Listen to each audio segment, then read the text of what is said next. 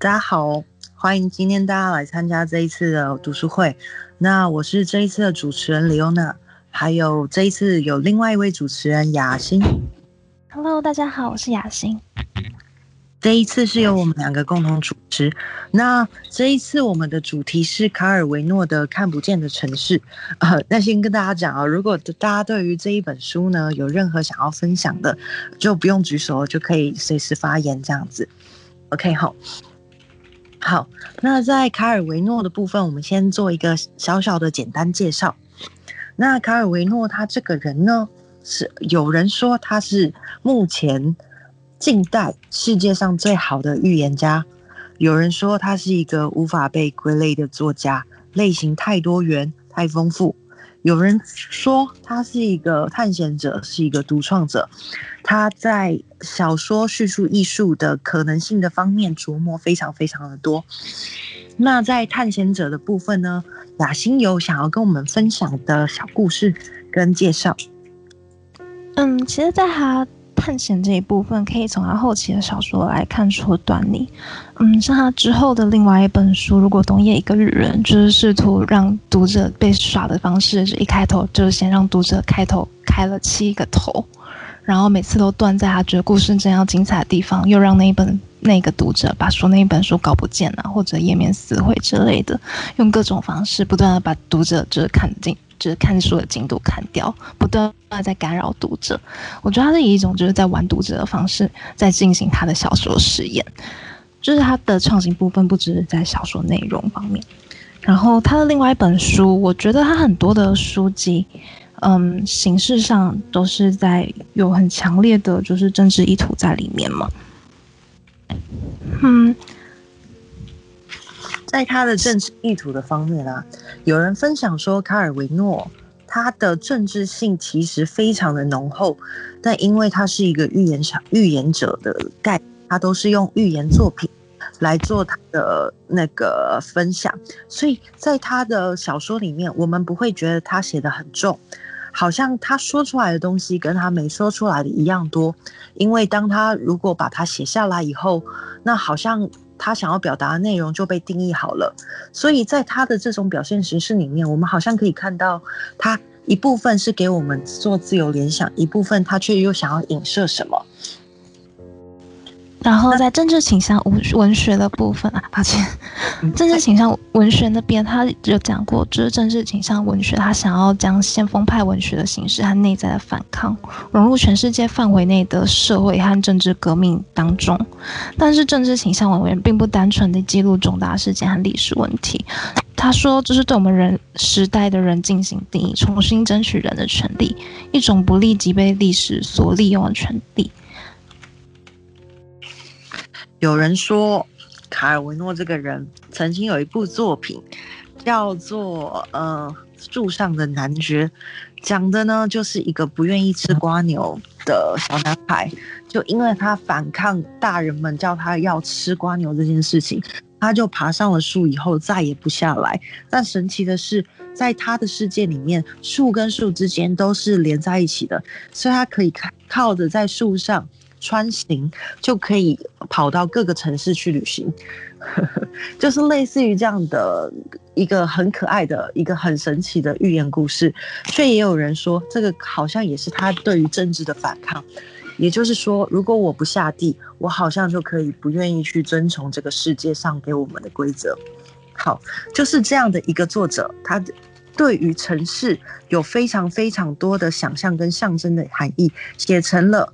这样的一部作品，这一部作品的创作的源头就是来自于他收集了许多他对于城市的想象跟描写，最后把它整理成这一部作品。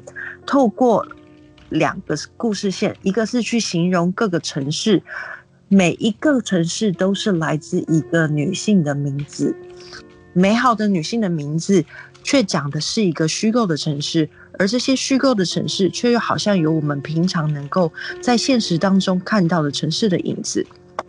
透过的是什么？马可波罗与忽必烈的谈话。马可波罗向忽必烈介绍这一个一个的城市。好，那我们就正式开始喽。有我们讲到第一章，呃，打扰一下，那个刚雅欣说政治倾向那里，就是那边说重新争取人的权利那边，我我有点不是很懂，可以再讲一次吗？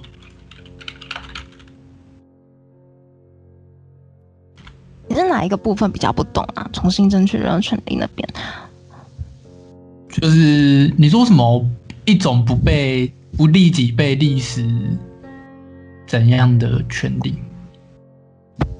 嗯，并不是单纯记录重大事件和历史的问题，它是对我们的时代的人进行定义。意思是，就是它政治倾向文学并不是单纯的记录时代，而是它是要争取权益的，就是它是透过文学当，就是文学作为一种枪杆嘛。它并不是就是作为一个史料学的那一种做法而已。它意思应该是这样。你说他的文学作品吗？对，然后像他，像他，比如说有一部叫《黑羊》好了，那一部它里面就讲到有一个国家里面人人都是贼，然后搬进来一个忠厚老实的人，然后就是自从那个忠厚老实的人搬进来以后，就是就是这个城市就开始出现了就是会偷人的人，跟就是有些人良心发现不偷人的，然后那些会偷人的就变成就是资本家，不偷人的人就是变成一个。负责货真价实的穷人这样子，然后，对对对，就是有钱人还会再雇穷人再进行偷窃，于是就是阶级就这样产生了。还有蛮多那一种政治讽刺的，还有包括他后面还有一部作品叫《最后来的是乌鸦》，里面放了蛮多故事，其中有一篇就是在讲，就是有小小偷跑到偷糕饼店吃东西，吃的很开心，然后后来警察来了，警察发现他们找不到小偷，自己也开始吃东西了，那是不是执法者的行为？其实也是就是披着执法者衣的贼，所以它里面其实讽刺了蛮多东西，包括他的。寓言式的书写方法也蛮有趣的，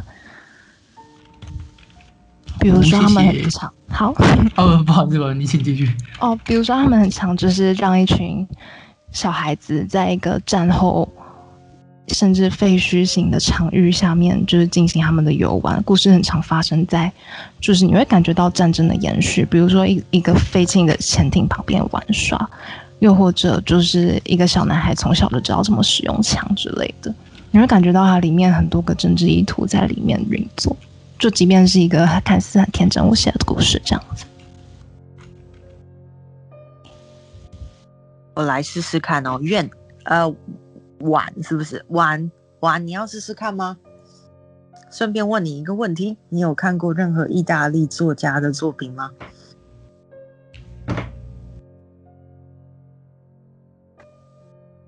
好，他的。麦克风好像还是不行。好，那我们先继续分享。那卡尔维诺这个人呢，我们先从他生平聊起好了。他这个人是在古巴出生的，三岁之后就回到了意大利。那还有没有人记得我们上一次在聊的书是，就是正好是一个来自于古巴，呃，应该不算古巴，南美洲的作者。Upo 记得是谁吗？难道是切格瓦拉吗？对，雅欣哥可以跟我们分享一下你想要比比较的东西吗？哦，我会觉得他们看事情的角度差异很大。我觉得切格瓦拉就是满脚踩在泥土里的这一种人嘛，而卡尔维诺，你会觉得。看他的书，感觉是有距离感的。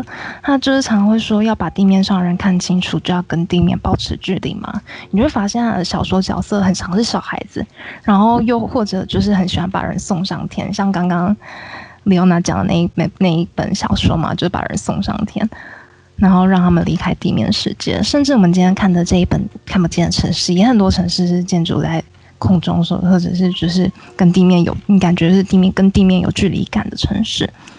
然后这一部分会让人想到布莱希特史诗剧场的疏离效果。我不知道大家有没有听过，就是所谓的梳理效果，就是它要消除第四面墙这件事情。一般看剧不是都会有三面墙嘛？然后第四面墙就是感觉你是隔在他身后，意思就是你很像站站在电视机前看这一看这一个剧情在发生。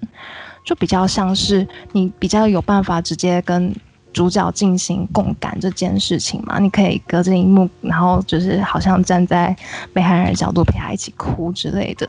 可是当他消除第四面墙这件事情的时候，观众就没办法隐形了，你很像被迫站在一个陪审团里面看这件事情发生，被迫需要需要有立场，需要表态，这让我觉得他很像，就是他在这一本书里面，就是你很 有很。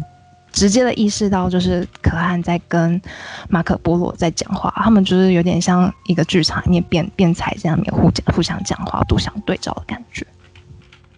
这个部分特别回答，有没有人会觉得他的这一部作品啊，跟我们以往看到的其他小说作品会感觉很不一样？有人会有这样的感觉吗？有一种轻盈轻快的感觉。对啊，就是很像从哪里看都可以。嗯哼，各种角度的方式，解释的方式。Kevin 有什么想法吗？我觉得结构不严谨吧，像小说很多都是你刚刚廖一博讲的，就是你要照着顺序看。那这本书的话，就是其实我看到大概五分之四，我才发现是一本小说。不然它很像是一本散文集，就是对于它每一个城市的想象嘛。嗯哼，所以主要是两个故事线讲这一点。那你觉得这样的两种写作模式会让你觉得有什么样的不同的感受吗？呃，我觉得可以带到他那个这本书蛮特殊的一点，就是呃。首先，它不是一本现行的书，就是包括它的章节上的排列方式，就是很明显看到它是有一种，就是呃某种那个那个叫什么某种 pattern。那呃，我看一般书评都会讲说这本书它有很立体的写作方式，所以啊、呃，基本上你如果把它这个章节名称在一张纸上面画出来的话，你会发现它是一个三维的图形，所以这点还蛮酷的。那当我自己在看的时候，三维就三 D 的图形。哈哈哈哈，呃，那这个呃，这本书因为李欧娜你在笔记里面有写有放一些这个城市的图片，所以呃，我看完一遍之后，我又回去就特别去针对某几张我感兴趣的图片看一下它原本文本的叙述，所以就因为这个重读的过程，我是照着那个呃，因为它不是什么，比如是什么贸易之城这样，然后一二三四，那我这一次我第二次我是照贸易城一二三四这样子去看。那呃，其实坦白说，我我我没有感受到很很鲜明的，就是说两种阅读方式有什么差别。所以这本书确实像廖一博所说，就是呃，你不管怎么看都可以，从尾巴倒着看回去应该都 OK。真的，我自己很喜欢他的轻盈的城市的那个照片，嗯，那个伊萨乌拉是不是千景之城那个？看不见的风景决定可视的风景，那种感觉，我很喜欢。有特别喜欢哪城市的？诶，有一个杂音诶。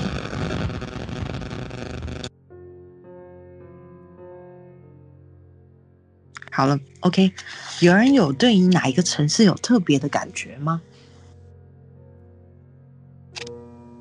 我有有可分享的吗？Hello，唯有在吗？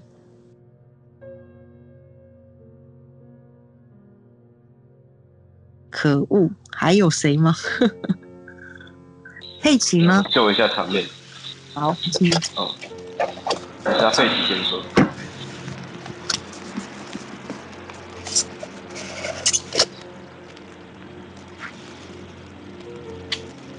佩奇在吗？欸还是 Kevin 先跟我们分享好吗？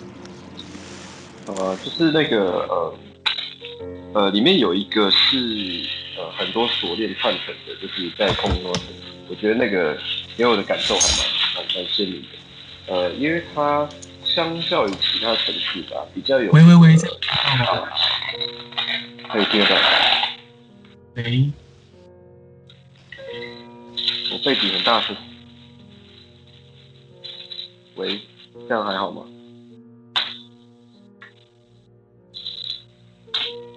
嗯，声音很小。这个麦克风的收音好像不是很好。喂喂喂，这样有听到吗？这样有了，好，没关系。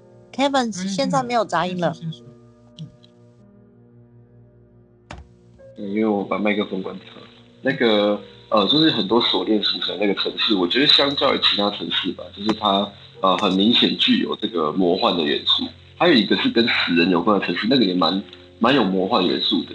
呃，否则就是讲像欲望的城市啊，或者说像那个呃，就是因为湖还是水的倒影而有两座就是一模一样的城市，我觉得那些都有点像是用一种比较诗意的角度在看现实中可能存在的城市，但。这种锁链城市就蛮蛮蛮特别的。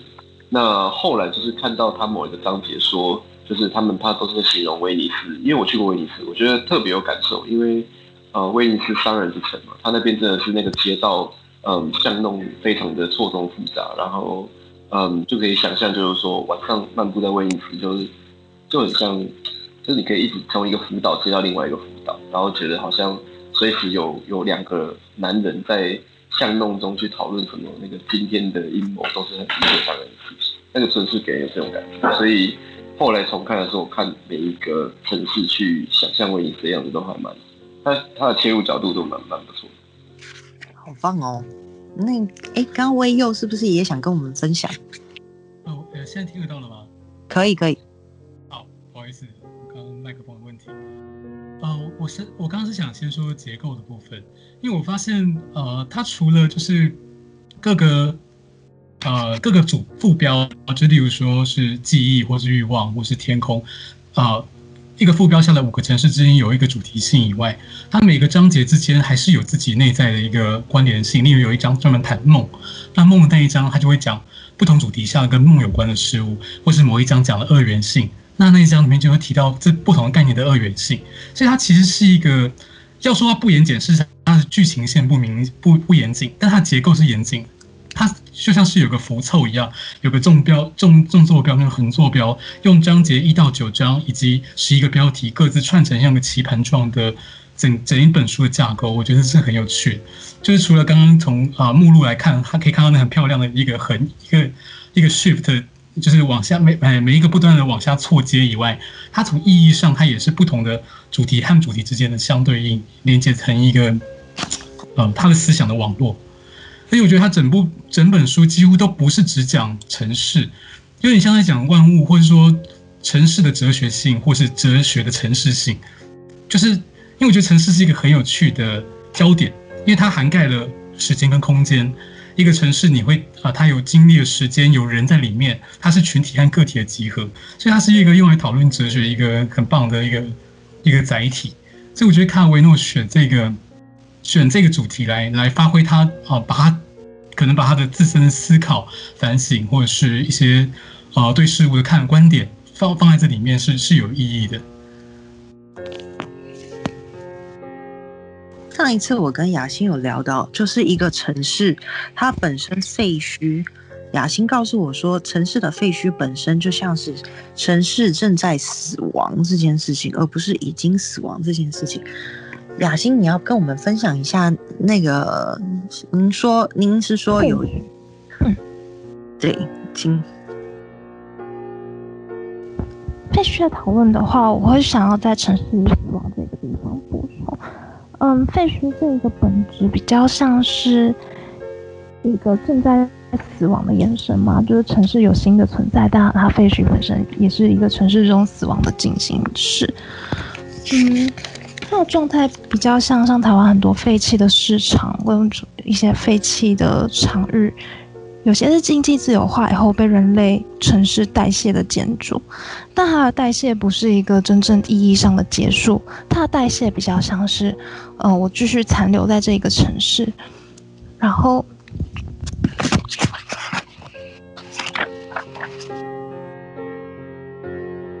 喂，喂，抱歉按到，就是它继续残留在这个城市的失能空间，它也有点像。社会阶级性的失能产物这样子。嗯，有些艺术作品是刚好在讨论这些事情的，比如说像姚瑞东之前这个艺术家，他专门在做废墟摄影这件事情，他就会台拍台湾那些废弃的嗯失能建筑。但这一些几何体，我觉得是台湾可以在这本书里面探讨了这些城市的样貌，一个城市正在死亡的阳台。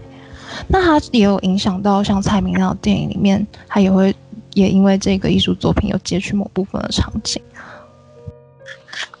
这是艺术中可以讨论的。我自己很喜欢他的一个形容，我觉得超级有画面，就是 大家都离开这个城市，那这个城市只剩下一条一条的线。那当这些线就是当大家在的时候，这些线会越来越多，越来越多，渐渐的这个城市会没有办法继续生活。大家走来走去是一直卡卡卡卡的那样子。对，我自己有抓一张照片，我贴给大家，不知道大家有没有看到？就是我自己很喜欢这样的形容。对，有人也有对这个。城市与死亡的部分有什么想要分享的吗？佩奇今天好像还没有听到你讲话啊，有什么想分享的吗？还是 Upo？呃，等一下哦，因为因为我其实后面提蛮多问题的，然后。所以我想说，我可以先给大家发言。死亡的啊哈，嗯，你说你说，死亡我要看一下，因为我有点忘记哪些是死亡，哪些是其他章节，看一下。嗯。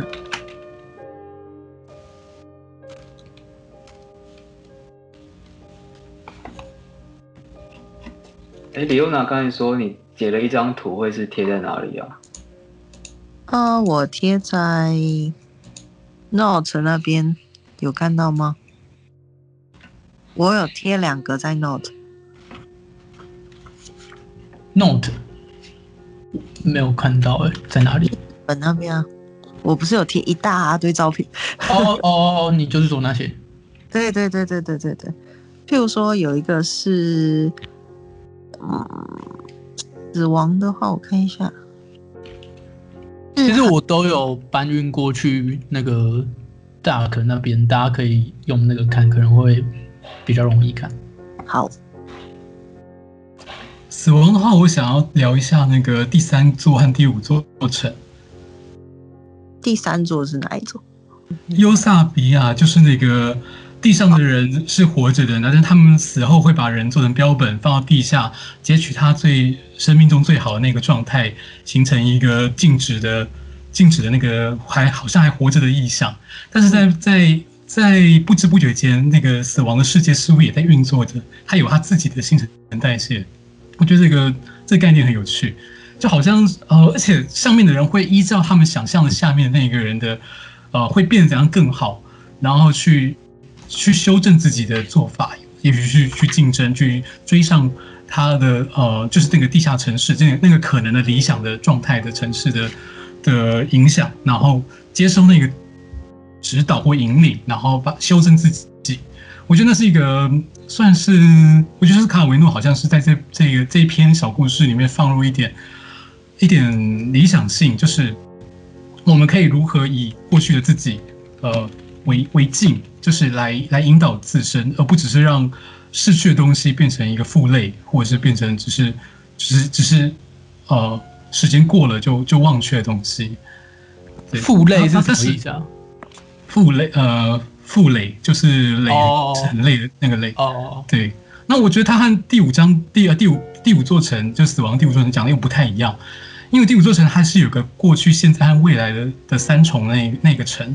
那个未来是，他想象的是那个，呃，他有提到说，他人口就是为他他这座城有第三座城劳多米亚，第三座是空的，但是他必须预留给所有未出生的城市的居民。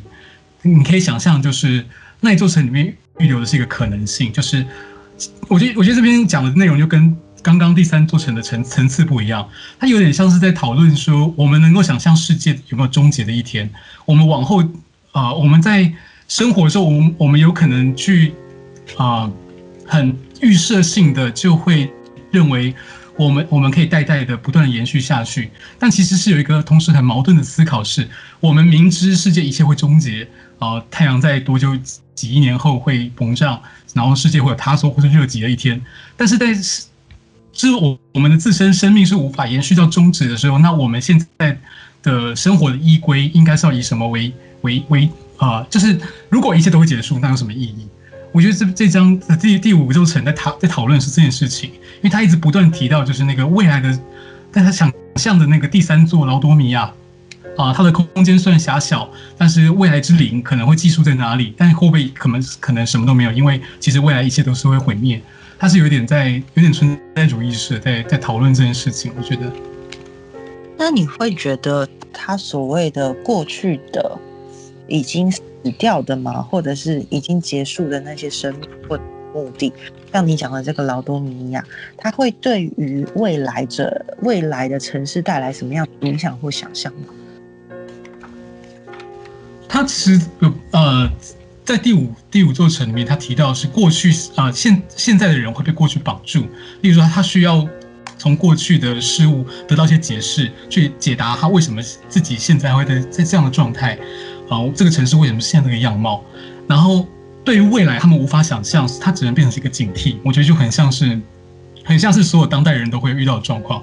我们对未来其实是那个不确定性，就是一旦呃跨过了没有没有这么理想的那个未来主义的状态的时候，啊、呃，未来对我们来说其实充满是不确定的。然后在科学上，其实又又给了一个非常悲观式的解答，就是从如果完全从科学的角度来看，你根本呃。你你你无法解答说，就是群体的命运要往哪里走，个人的命运要往哪里走，因为从对对从宇宙宏观的那个尺度来看，是一切都会终结。那就等于是说，你的我们的意义，生活的意义，就只能从现在以及过去去去找解答。所以我觉得这个部分我来看起来是有点悲观的。嗯，谢谢微用。还有人对这方面有什么想分享的吗？还是我们就跳下一个主题？我觉得芝山那边，就是他有提到，整个死后之城充满了追捕大猎物的猎人、次女高音、银行家、小提琴家、公爵夫人、高级妓女和将军，这个很有趣。就是这有点像是在讽刺说，就是大家墓志铭上面都会把自己写的很厉害。我会一直想到那个，不是说我们有做那种可以拿来烧的那种艺术作品吗？那就纸扎人吗？啊，对对对对，纸扎。前阵子台南有一个就是台湾民俗的展，然后就就有蛮多蛮多可能像纸扎人或者是八嘎囧之类的一些东西。嗯哼。我有看过一个介绍，他是说，呃，有一个台湾的好像纸扎的公司，然后要倒了，然后被外国人发现以后，到外国去做展览，结果外国人就很震惊的说：“什么这种东西你们要拿来烧掉？”哦，对对对对对，我一直觉得那个很酷。然后后面他好像因为这件事情，这间公司起死回生，所以现在就是他们卖的还蛮好的，而且那个 slogan 就变成了什么？自己的纸扎自己扎之类的，就可以预备给自己以后用哦。好，那我们往下分享哦。在城市与欲望那边，卡尔维诺的这个形容很有趣。有人说他的城市是一堆人的需求或者欲望的集合的形体化。我们的欲化也，我们的欲望也许是无形的，也许是呃没有说出口的，而我们的城市却成了我们欲欲望的一个想象的实体。所以每一个城市的不同样貌，好像也代表了就是各种的欲望与需求的一个集合。那这个部分，我嗯，Upo 有分享一个问题，他说。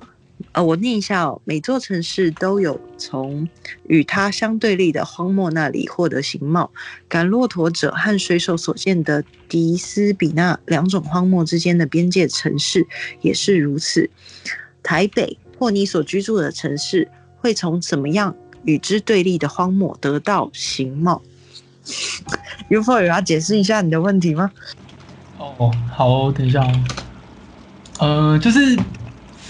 就我觉得这边他提到每座城市都与都从与他相对立的荒漠那里获得形貌，然后赶骆驼的人他从那座城市他看到的会是海洋上面的船，还有他的船房，然后从海洋看到的则会是荒漠里面的骆驼，就是他们都会看到自己所缺乏的东西。那因为我觉得。呃，像我们解读这本书的时候，我们都会常常想说，卡尔维诺的这一本看不见的城市，它是用好几座城市来去解构任何城市都有的某些面向，去把它夸饰化，来让你感受到哦，原来城市有这些面向。那既然这样的话，照理说，它的每个章节都可以去引导我们思考我们周遭的环境。所以在这一题里面，我就会想要请教看看大家对于。像这座城市提到的，从城市里面可以看到与之对立的荒漠。大家对于自己所居住的城市，比如说像台北，会有会得到怎样的形貌？我自己的解读是，呃，这边的荒漠指称的是，嗯，因为它这里比较特别，因为海洋跟荒漠常常是两个很。跟沙漠常常是两个让人感觉很匮乏的地方，就是感觉如果一直待在那里就会死掉。但是我会把它想象成是，它在指称的是，如果一个人待在缺乏某样其他东西的地方，那他看到一座具有某种特质的东西，就会去夸饰化他自己所缺乏的东西。比如说以我自己为例，因为我是一个脏话人。然后脏话，如果大家有耳闻的话，基本上是一个文化沙漠。所以说，当我来到，当我之前去高雄，或者是现在在台北的时候，我就会觉得哦，艺文活动超级多。然后我就会觉得，就是根本都是文化之城。可是对于一个台北人来讲，可能并不会这么认为。但是这是我对于这一章的解读啦。我不知道大家对于这一章的解读是不是也是一样，或者是如果解读一样的话，有没有对自己所处的城市有什么样的看法？我高雄哪是文化？对对对对对，我好感动哦！身为一个高雄人，我们居然被认为是文化。对啊对啊对啊，这这就是很有趣的地方，就是就是我到高雄的时候，大家都说高雄，就是蛮多人都说高雄没有文化，可是我就说，我靠，你们明明又有春天艺术节，一个春天艺术节又为期半年，然后一大堆 一大堆团在表演，然后你们还有魏武营等等一堆活动，但是你们自己却觉得没有什么文化啊？对啊，对啊，对啊，高美馆也超棒，超棒的。之前还有那个 Ted Brit Ted Britain 去那边展，然后我就觉得高雄真的超多文化。然后，但是，但是，呃，我们我们的文化就是校长之子啊，然后，然后乡长去挖挖土，挖到一年一届里面选的三个乡长这样。我们很没有文化啊。南瑶宫八嘎熊，对吧？我对于脏话印象有一个很大很大的佛，呃，就是就是去那边约会分手大风，不一定是要讲脏话，就是不知道大家对于自己的所处的城市有没有什么样的，因为这一章衍生出来的印象。因为我其实觉得卡尔维诺在蛮多章节，比如说在欲望的章节里面，他去解构的其实不是从城市的本质去解构，而是从城市里面居住的人的主观角度去解构城市。也就是说，他说的是在这些城市，包括五章节里面的城市的欲望的部分，这些他所看到的这些东西，其实对于每一个在这座城市的人看到的都会是不一样的。比如说，对于那一个海洋的人，他看到了沙漠；对于那个荒沙漠里面的人，他看到海洋。那对于我来讲，我看到的台北是文化，我看到的高雄是文化，但是在别人里面看起来可能不是这样。还是你们觉得这一章他其实想讲的是其他东西？我其实对我来讲啊，我来呃，我记得我去有一些城市的时候，一个很震惊的事情是，当有什么钓虾场之类的地方。哦，嗯嗯嗯，对，就是那种呃，钓虾场的很有的地方钓虾场很多，就是呃，对于我来讲，就是城市的。显现出来他们喜欢的娱乐模式，或者是也也许就是他呃卡尔维诺讲的需要或者是欲望，对我来讲这个。对，那也有有人可以分享吗？你觉得去过哪个城市，觉得某个东西好多、很特别等等的这样的经历。我还可以再举一个例子，就是我到高雄的时候，因为我一开始是住南子，然后我就发现说，我靠，南部是不是大家都在赛鸽，就是到处都看到很多赛鸽场。会吗？对啊对啊，可是你们当地人就不会这样觉得。我来台北，我觉得酒吧超多。哦。然后我到我我之前就是跑去台中念书，然后我就觉得哇，台中是不是大家都不会讲台语？哎、欸，等一下我要抗议，台中人是讲台语的。不过我觉得这些例子听起来其实比较像刚刚 Kevin 讲威尼斯的延伸，就是。马可波罗谈每个城市都讲威尼斯，其实就像可能 UFO 在谈每个城市讲的都是他的原乡彰化哦，因为这作为第一个认识的城市，它等于是那是你的标准或是你的原型，所以一切新的事物都会跟它做一个比较对照，所以它那不一定是你缺乏，就当你看，但是但它可能是跟你的城市有重大差异的的部分这样子。但是我我自己某种程度上会觉得不完全是这样的，就是。对我来讲，我反而会我的准则现在反而比较会是高雄，因为我在高雄也住了一阵子。然后，因为我觉得脏话太没有东西了，所以它没有一个比较标准。然后到高雄，它比较有标，就是就比如说高雄，它的它的那个艺术程度可能是五，然后台北的艺文程度可能是十，但是脏话的艺文程度是零，所以说就会觉得那个比较标准完全不是标准这样。我觉得你被我我我提一个看法。好，请说。那个就是因为他这边一边是从沙漠，就是从地上去看海，一边是从海面看沙漠。呃，就让我第一个想象到的就是说，你一个外地人，你如果是从中国移民到美国去，就以前那种很苦力的那个年代，那你坐那种奴隶船，就到美国的时候，你看到西大陆，就是从海往加州看，你看到的是就是一个超级大的大陆，然后这个是你的第一站，这样一个港口城市。那你如果是从美国大陆，就会很多那种纽约人，就是一直往西开开车啊，开到开到那个加州的，他们期待看到是太平洋，就是大海，就他们想象的就是在海外面的事情。我觉得，就当我看到的时候，我第一个想象的那种感觉会跟这样子，就是呃两个不同、完全不同心态的人看同一个地方，从两个不同的方向的对比，呃，就比较雷同。所以我在想，假如以台北为例的，那呃高雄或台北，就假如说呃我们作为从彰化去到高雄或台北，我觉得说一个文化林的地方，到文化五到文化十的地方，觉得哎、好像这些地方哇，怎么那么多的艺术展啊，怎么那么多的那个就是艺文相关的设施？可是如果你是从比如像东京啊、上海啊、香港，然后你回台湾，或者说你因故去了台湾，然后去台北、高雄，可能会觉得哎、这个地方怎么展览那么少？就我觉得那个会蛮相对的，那另外一部分应该从比较这个相对点去切入。啊，你你在问我问题吗？你你说什么？没有，就是去 echo，就是说你应该是从这种相对点切入。嗯，但是那那不然这一章它比较像是在讲什么？我我觉得还有个影节。我呃，我可以说吗？喂喂喂，听得到吗？可以。哦，好。我我觉得除了在讲欲望本身以外，它其实也在讲一个一个可能性。因为我觉得所有的欲望都是那个，就像刚刚玉玉玉波说的，是我们缺乏的，所以我它会以欲欲望实形式呈现。而当我们呃，当我们看到一个欲望实体的时候，我们会心中会有个可能性，是我们获得它之后的那个那个 image。那个那个可能性的图像出现，我会联到这是因为在第四第四个欲望之城菲朵拉，它是一个保存了所有可能性的模型之城。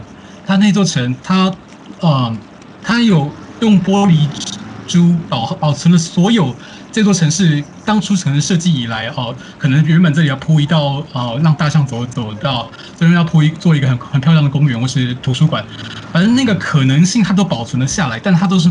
不曾气急的，那他最后他最后结语，我觉得很有趣。他认为两者都不是真实的，就是不管是小玻璃珠里面那个没有被达到的那个东西，或者是说现存的实造的实实在在存在的那个菲朵拉也不是真实的，因为他这个现存的状况，他被认为是可能是不管是人为啊、众人生活，然后各种功能性的冲击协调，最后妥协的现状，它并不是一个必然的状态，它它可能只是可能性之一，只是最后选择了这个样貌留存下来，然后但其他的小贵族都被舍弃，所以也不是真实的。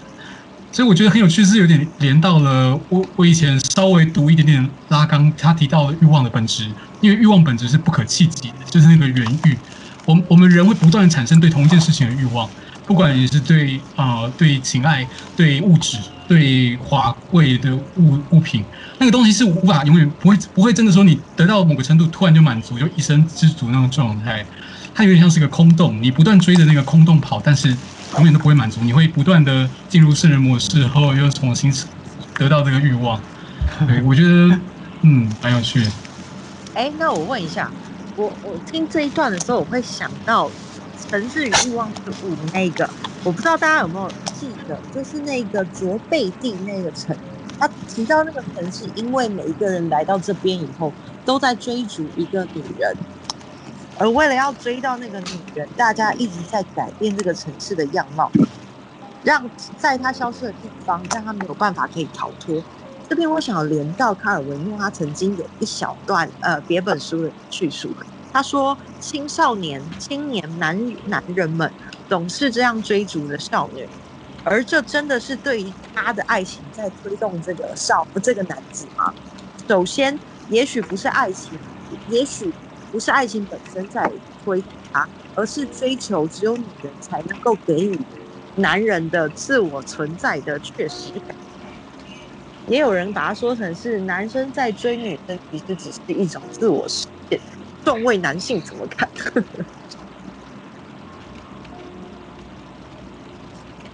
我来随便点哦，Heaven，嘿嘿，点的好。没有没有干嘛？等森林啊，森林最有经验。可是我觉得这主题就是要找你，真的啊，真的啊。我我我讲一个负面教材啦，他追求就自我实现的过程，所以追到就甩了啊。就是你像那个那个莫里亚不是这样讲嘛，说，哎、欸，没听到，我刚刚有车经过。哦，那个就莫里亚呀，他不是底下有角色弹簧啊，他就常常这样讲，就是说那个他最享受的是那种追求的过程，因为你在追求女孩子的时候，你就感受到很多刺激。然后这一切都会在你追到他那一瞬间就会消失。那因为弹簧在一直在追求那种刺激，所以他只要一得女孩子一得手，他马上把对方甩掉。就我相信现在很多人都是用这种弹簧式的方式来谈恋爱。那对他们来说，就是不是爱本身在追这个女生，而是他们自己的自我实现。这是很沙文主义的做法。那你支持这种做法吗？呃，我极力反对。所以这不是一个普遍共通的吗？还是说，其实这只有少数人会这样？可是我觉得，我觉得这样很奇怪啊。就是如果说这句话为真，那是不是女生追逐男生，或者是女生享受被男生追逐，也是也是为了某种自我实现，某种男生才能带来的自我实现？或者是对于同性恋来讲，就是他没办法从异性那里得到自我实现，他只能从同性那里得到自我实现。就是他只能从，我我觉得某种程度是真的，因为其实就是人都是社交动物，都是借由别人的眼光和跟别人互动来定义自己。那如果这样为真的话，那比如说以同性来，他可能就是没有办法接受自己跟男性呃跟异性互动带来的那一个自己的形象，所以他会觉得自己的自我实现在爱情方面没有办法满足，然后所以他会选择跟同性交往。我好，我要讲一个我觉得我会被抛的东西。我我自己我自己觉得很多人会想要找，比如说有一些开出去的条件，譬如说经济能力要良好的男性啊，或者是什么之类的，是把一一一些自我实现放在别人身上没有错，就是这样，我就可以不用努力了。就是我不想要自己做到的事情，我就可以透过择偶这件事情达到，就是。重新投胎，或就是直接什么事都不用做，对，我觉得我真的啊，真的啊，啊，有人要反驳我吗？欢迎来，我大力支持，因为因为我女权斗士昆凌，嘿嘿，我我我补充说明一下，昆凌的教授是研究研究性别平权，然后还有女权的。昆凌可以跟我们分享一下吗？但 但是我想不到什么要分享的。你你可以讲，就是女性享受或讨厌性别，就是、欸、那种性别偏偏见哦，还是歧视？我我比较想要知道，廖一博刚才提到同性恋，你是说一个男生追逐另外另外一个男生，然后他可以从那个男生得到呃某种自我认可啊？他是因为他的性别吗？还是他的呃认同，心理认同？什什什么意思啊？就是是因为是个他是个男生，所以我追逐他，还是他是个男生，而且呃他心里也是一个男生，才追逐他？就就因为因为因为我其实没有办法替同性恋发声，但是我想说会不会其实是其实是呃因为以他的经验来讲，他发现对于女生和女生相处的那一种互动，他没办法满足对自我的认知。然后他只能从同性身上得到，然后，然后可能像是像是双性恋，他就是可以从女性也可以从男性身上得到自己想要的样子。然后，包括不是有很多种性别吗？还有一种性别叫做性单恋，不知道大家有没有听过？没有，很七八糟。你哎，你们有听过吗？性单恋？呃，有听过。呃，就是性单恋，我是听一个朋友他说他自己是性单恋，我才听到这个词。就是 性性单恋，就是哎、欸，哇，你要讲话，你刚才都不讲话。性单恋，他的麦克风我已经念广吧？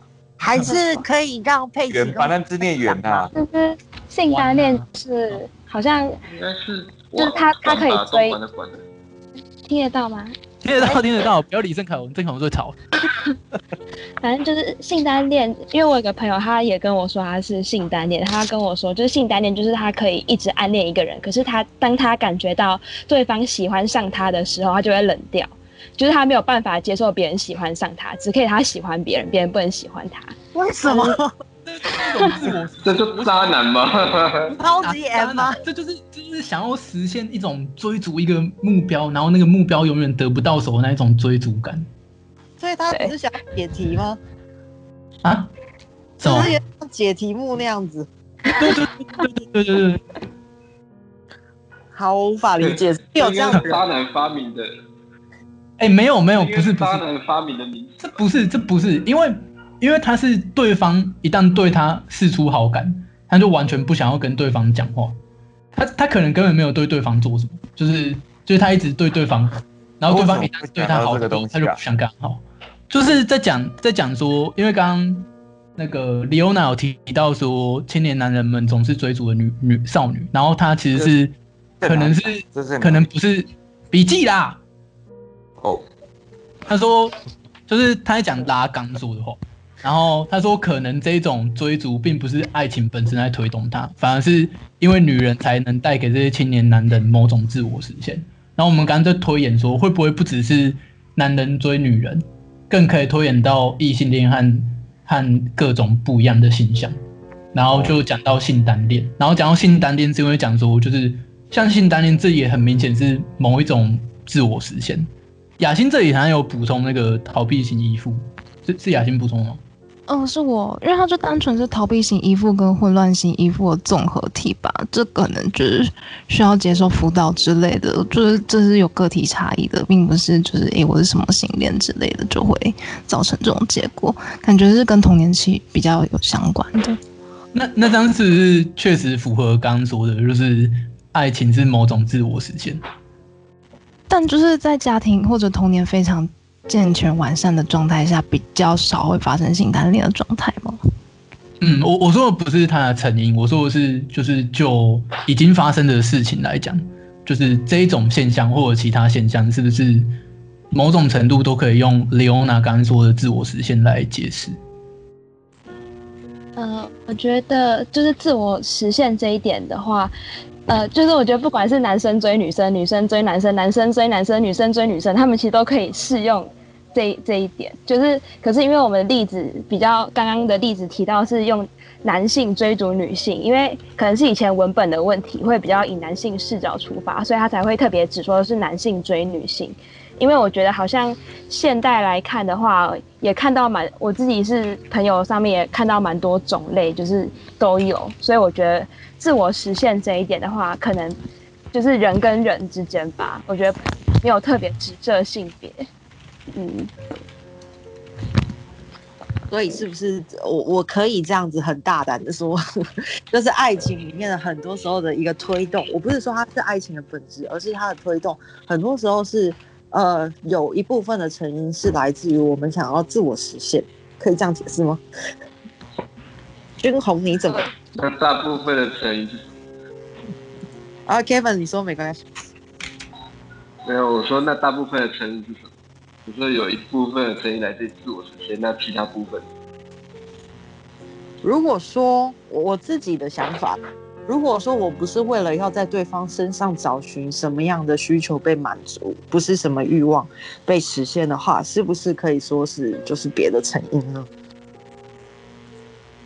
一个猜测，有人有什么想法吗？我们现在在讨论爱情的成因吗？把它连到这个离题很多了，不会啊，啊又不会怎样。城市与眼睛那一边，因为我自己觉得城市与眼睛那边其实跟观看是很有关联的。就像呃，我自己很喜欢那个 John Berger，他讲过一句话，他说镜子本身是一个共犯，女人在照了镜子以后就变成了男人的共犯。这样，她知道自己怎么样被评价，也知也开始知道说哦。原来我要这样被喜欢，所以他会透过这个镜像去形塑他自己，所以他对于他自我的认知，很多时候就是透过这样。我因为我自己在被观看，所以我慢慢的去理解我自己要变成什么样子，跟有意图的去形塑这个部分。城市与眼睛的部分，大家有有人有什么想法吗？我很喜欢第一座城，就是。湖湖中影子的那一道，刚刚这边也有提到。喂喂喂喂，有听得到？呃呃，对，就是他提到了湖中的倒影是被感知的，就是城中的居民每一个人都知道自己在湖中有一个倒影，就就像我们一直意识到，在他人眼中，在社会眼中有一个我们的外显的我们存在，而且我我们会。啊，可能不同程度不一，但是我们或多或少都会在意那个他人眼中的我们是怎么样形塑，他是他有什么样的个性，他有什么样呃，是不是被大家众人所接受，是不是被众人所喜欢？所以他我们也会以此而去校正自己，就像那个湖居那湖影之城的居民一样，他们会想象那个镜中自己啊、他们他们交媾的形的姿态，杀人的动作是不是利落？就是用可，我觉得卡文这边很有趣，就是用一些非常极端的方式去讲，其实非常现现实，而且可能日常的实践的东西。我们可能一直不断的会因为这样的这个模式、这个回馈连接，去修正我们自身。就是我们无法，几乎无法是跳出他人的眼光，包括是自己借由他人眼光看自己的这个他人眼光也是。我自己觉得那个很变态，就是。那个那个应该是第一座城，对不对？城市与眼睛的第一座城，对对对。那个对，我自己觉得这个，我自己有过这样的经验，就是呃，我的情绪可能没有到那边，就是可能假设一到十来讲，可能到三，可是大家期待于我遇到这么大的事情的时候，好像觉得我应该会有五或八的反应，或者说大家觉得这一件事情你的反应应该是二，结果我的我自己的感受是八的时候，大家是用一种比较奇怪的眼神在看我。然后我会发现，就是的确有一些状况之下，我会修正我自己的行为。不知道大家有没有这样的感受？你说更夸饰，或是更例如消弭他？对，譬如说异乡人，就是当初卡缪写那个异乡人的那一部分，我就很有感觉。就是他后半部，哎，我这是可以破的吗？就是，就是他因为主角杀了人之后，大家预期说，哦，你在。过去你你的母亲过世之后，你应该有什么样的反应？但因为他没有那样的反应，所以大家会觉得说你是不是就是一个冷血无情的人等等，然后用一个根本不是我们这个案件在讨论的事实来评价你，然后因此而把你判刑这样子，判决定你的刑度。嗯，这个部分，哎，雅欣，你有什么可以跟我们分享的吗？雅欣既然是一个。画家，我觉得这真的是可以去去跟我们分享一些东西。哦，我觉得从以前中古世纪的名画那边就可以看出端倪的吧，就是从名士这件事情上面就有权力分配这件事情哦，包括那时候就是会购买裸女画的人，或者跟小象呃那些画家定制那些裸女画人，很多画的主题就是他们的情妇。就是你在透过凝视，就是这一幅画，或者就是你在购买它的同时，你其实也说一说输出一种概念，就是你已经把女性当做一种商品，或者就是因为你拥有支配或者拥有它这一件事情了。然后约翰伯格，我很喜欢你讲的那一段，就约翰伯伯的伯格的原话是：镜子的真正功能是让女性成为共犯，和男人一样，首先他得得把自己当成一种警官，就是他就是透过呃，无论是裸女嘛，或者就是那些呃。贵族权贵把自己的情妇画成美维纳斯，然后摆在自己家里那一种形式。他们透过那一种凝视，好像就是拥有或者占有了她。像我觉得最经典的就是像安格尔画画那一些宫宫女嘛，他们那一些嗯，可以观察她那些女人，同时也透过画来看你，就是你从那个视角，他是明显知道你在观察她，他只是知道你在看你的那种状态。这个部分我一直都，就是，哎，听得到吗？嘿，可以。听得听得到，听得到。好，这个部分我一直觉得很有意思，就是呃，我觉得对于被观看这件事情，应该感受最深的，应该前几个国家应该可以算上日本，就是包括日本有很多那种哦，你在一个群体中，你的角色是什么？比如说，呃，你可能是一个。捧哏的人啊，或者是你是应该是一个主角，或者是甚至女生在 dating 的那个过程，她应该要怎么样才会受欢迎等等。我我自己一直觉得这是很神奇的地方。对，那 Upo 你这边还有什么可以跟我们分享的吗？嗯、呃，我可以分享一个东西吗？好，请。就是刚刚提到说，就是女性被观看这一点，就是像是人，就是。古代的画家会画一些春宫图嘛，然后像是，呃，有一幅画叫做《汉宫春晓图》，它就是画一个宫殿，然后里面就是有一些宫宫廷里面的女子，然后在做一些活动之类的。然后那一幅画其实就是有人就是会把，就是把它解解读说，它其实也是一种就是男性对女性的观看，因为那一幅画比较特别，那一幅画是那个仇英画的。然后，因为仇英他其实不是汉朝的人，可是那一幅画叫做《汉宫春晓图》，它其实代表了一种就是明朝的人对汉宫，呃汉汉代宫廷的想象。因为明明朝他那时候是有很多就是一些版画之类的，像是呃《金瓶梅》它，他他的那个就是那本书里面有很多插画，然后是比较就是呃春呃就是春宫图那种那种那种比较大胆裸露的插画。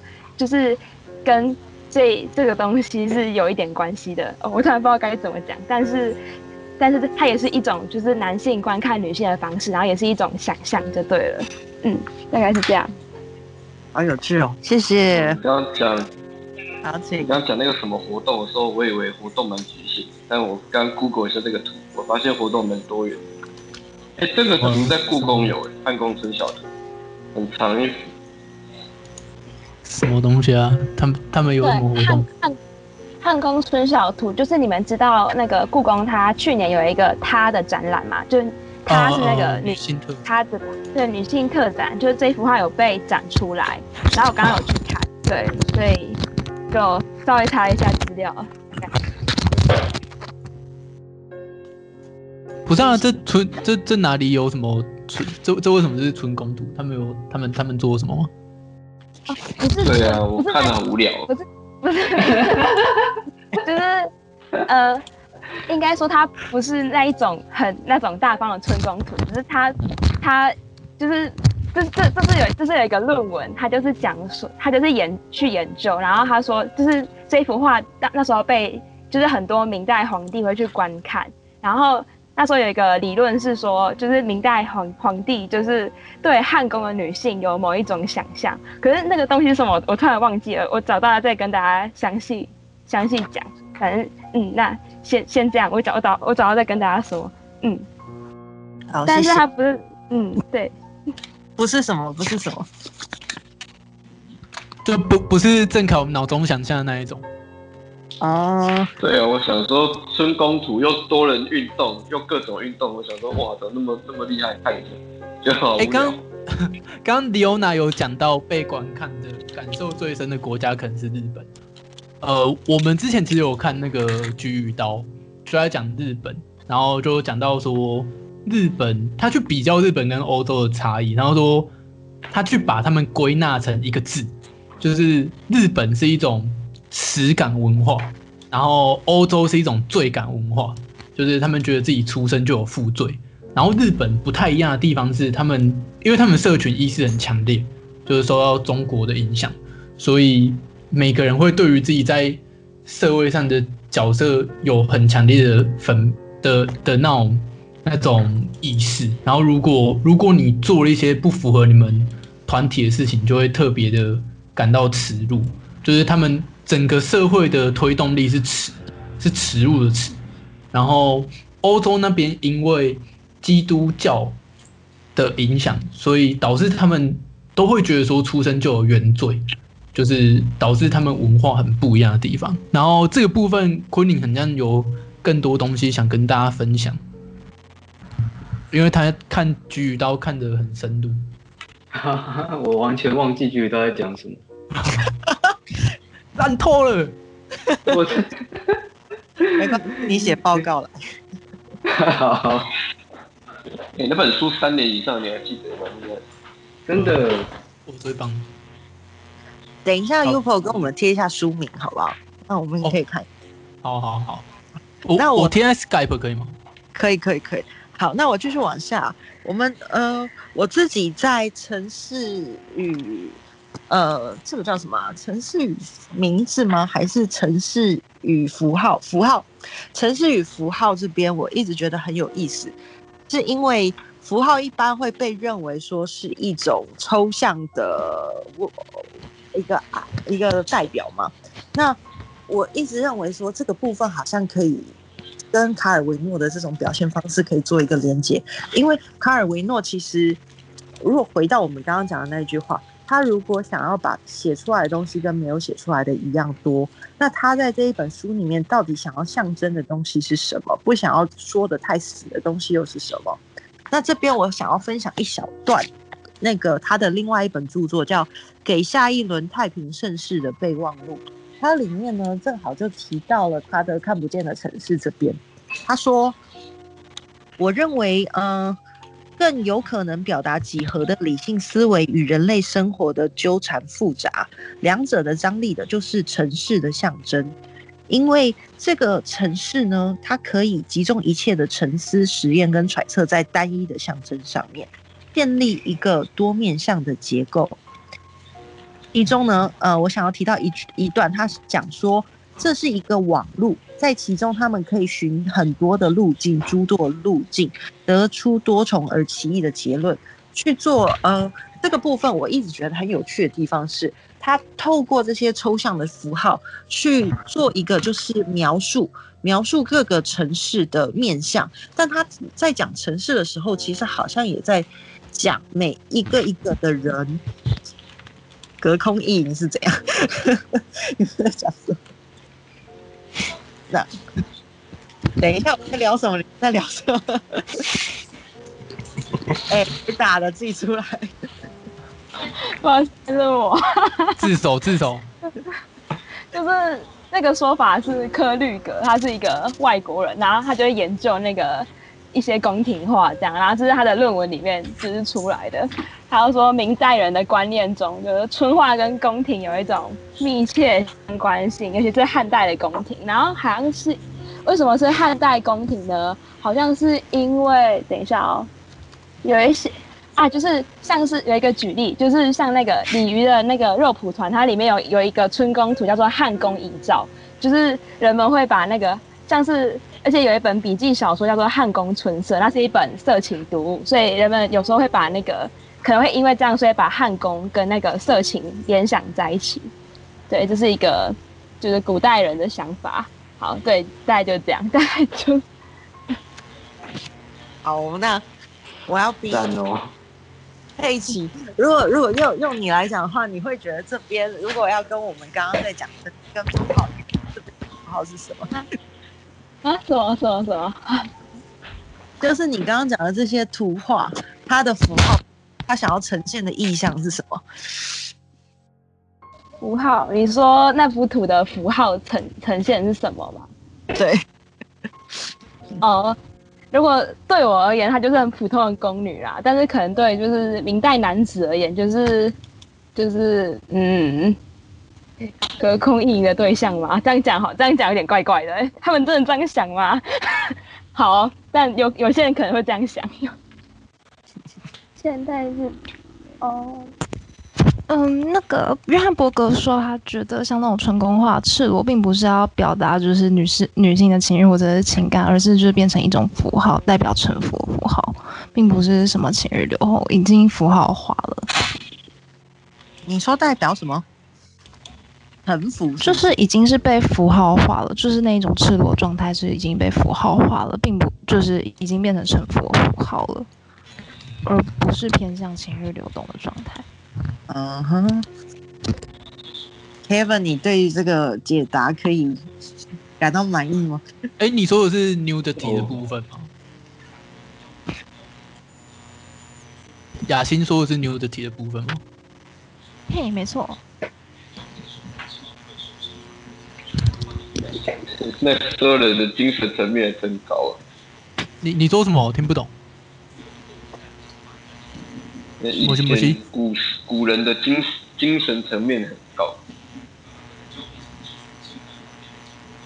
你哦，好。哎，不是说句点的在讲什么？古人会看脚脚印之类的，不是吗？对啊，像什么看到脚，还有一些你看古代的一些诗，然后人们说它是吟诗，但你仔细看一下，它什么都没有讲，好吗？对，就是古人的想象是很丰富。不是也说？看到你那个女生穿无袖的，就会怎样怎样又怎样的，还不能穿无袖的。啊，以前的管道太少了。对，嗯，其实其实就跟现在穆斯林还会限制女性要戴头，就是包铺是一样的啊。因为他们只要看到肩颈、看到裸露的肌肤就受不了，就是那个限制的状态，社会的限制状态会影响很大。嗯，好。谢谢大家这边的分享，因为时间关系，我们继续往后走。那我想要分享那个连绵的城市那边，大家等一下，等一下，Leona，你刚刚那个下一轮太平绅士的备忘录那边还是不是还没讲完？我已经忘记我要讲什么了，糟糕！你你刚刚讲准显凡那边？哦，对对对对对对对，呃，大家知道我们在讲什么吗？好，我先快速讲一下前言，就是呃。给下一轮太平盛世的备忘录是，呃，卡尔维诺他本身要去那个哈佛演讲的演讲稿，但是他还没有写完他就过世了，那是蛮突然的过世，所以他其实后续呃后续他想要写什么大家不知道，但是他前面讲的这些都是他对于文学的看法，他有讲过一句话，他就说，呃，看那些评论家在做文学评论的时候，他都会觉得有一点。失去了美感，就是你们不是写我，我不知道大家有没有那种以前小时候上国文课的时候，老师会告诉你说这是顶针法，那是什么什么法，可是你看完那些以后，你还是不会写诗，然后未必会写作文。我觉得他好像就是在讲这个，就是在他的看法里面，好像只有他们这样的作家写出来的这种文学评论跟写作指南，比较贴近于他对于文学的想象。大家会有这种感觉吗？就是从小到大我们学了那么久，我好像还是不会写。好，那在在讲到这一本书，他提到他已经写完的大概是五个，一第一个叫做轻，第二个叫快，第三个叫准，第四个叫显，第五个叫繁。显跟繁是哪两个？显现跟繁复的吗？对，没错。通常大家最喜欢谈的就是他的轻。在卡尔维诺的讲法里面，他并不认为说写的很重的。其实我不不认为只有文学，应该说所有的艺术作品好像或者是表达方式好像都可以这样讨论。就是所有的不管是电影也好啦，文学作品也好，他自己比较倾向。想要解释的是轻的力量。如果大家看他的寓言故事或作品的时候，可以感觉到跟以前那种写得很重，会让你痛哭流涕的作作品比起来，好像就是雅欣刚刚提到的，好像隔了一层，好像不是想要陷入泥土里的那种感觉。重有它的价值，而它的重点是摆在轻的价值，去讲说作品去消减重量以后，让你感觉你你的人人跟我们的作品之间有一道鸿沟。去把它隔开来，让你更能够离得远了看看清楚全貌的那种感觉。嗯，到这边有听得懂我在讲什么？我觉得跟绘画里面需要留白这个字。嗯，嘿，请说。呃，你先，你先，请，请，请。没有，只是说我觉得跟绘画里面那个留白的状态是蛮接近的。嗯，换你说。呃，我我。可以做一点分享是，我觉得跟它跟刚刚符号的那一章其实讲的东西是相似的，因为符号它是一个象征的力量，它是连接抽象概念和具体实际的物的物质世界两者之间的桥梁，它可以像是嗯，有点像是卡维诺自己的寓言作品，它不是一个把意义或者是他想要表达的内涵或是政治讽刺写得非常白，它透过一个可能性。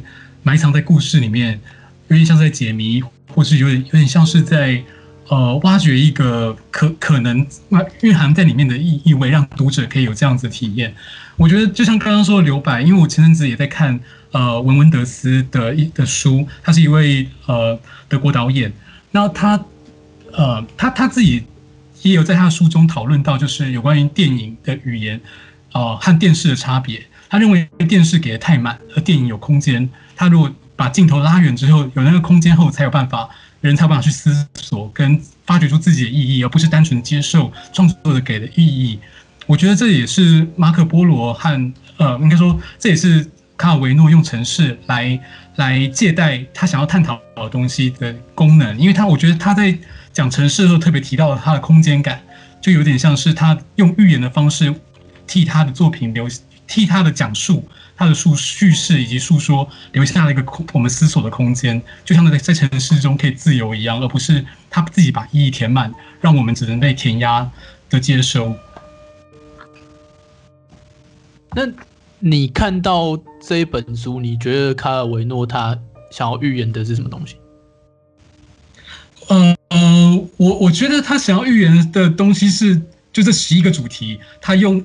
城市当做一个载体，但它不完全只讲了城市，有些主题里面的城市可能占比较重。例如在连绵延那里讲到了定义跟边界，但它同时也同时也可以讲城市以外的所有的人事物。那符号这边就会会变成城市比较薄一点，就变成说它是在讲符号这件事情，在讲符征跟符纸，在讲语言学，但是城市本身只是一个介喻，是一个使用使用在里面的道具。所以我觉得他每一章，他很难用一句话说整部整本书在说什么。但是如果拆开来的话，会比较比较清楚，可以知道他的十一个主题，个别个别想要讨论的内容。这样。哦，好。这边我想顺便问到 Upo 提到的城市与符号之二。那一句话，记忆过剩而且多余，它重复着符号，使城市得以存在。这边解构的似乎不是城市，而是人的主观意识。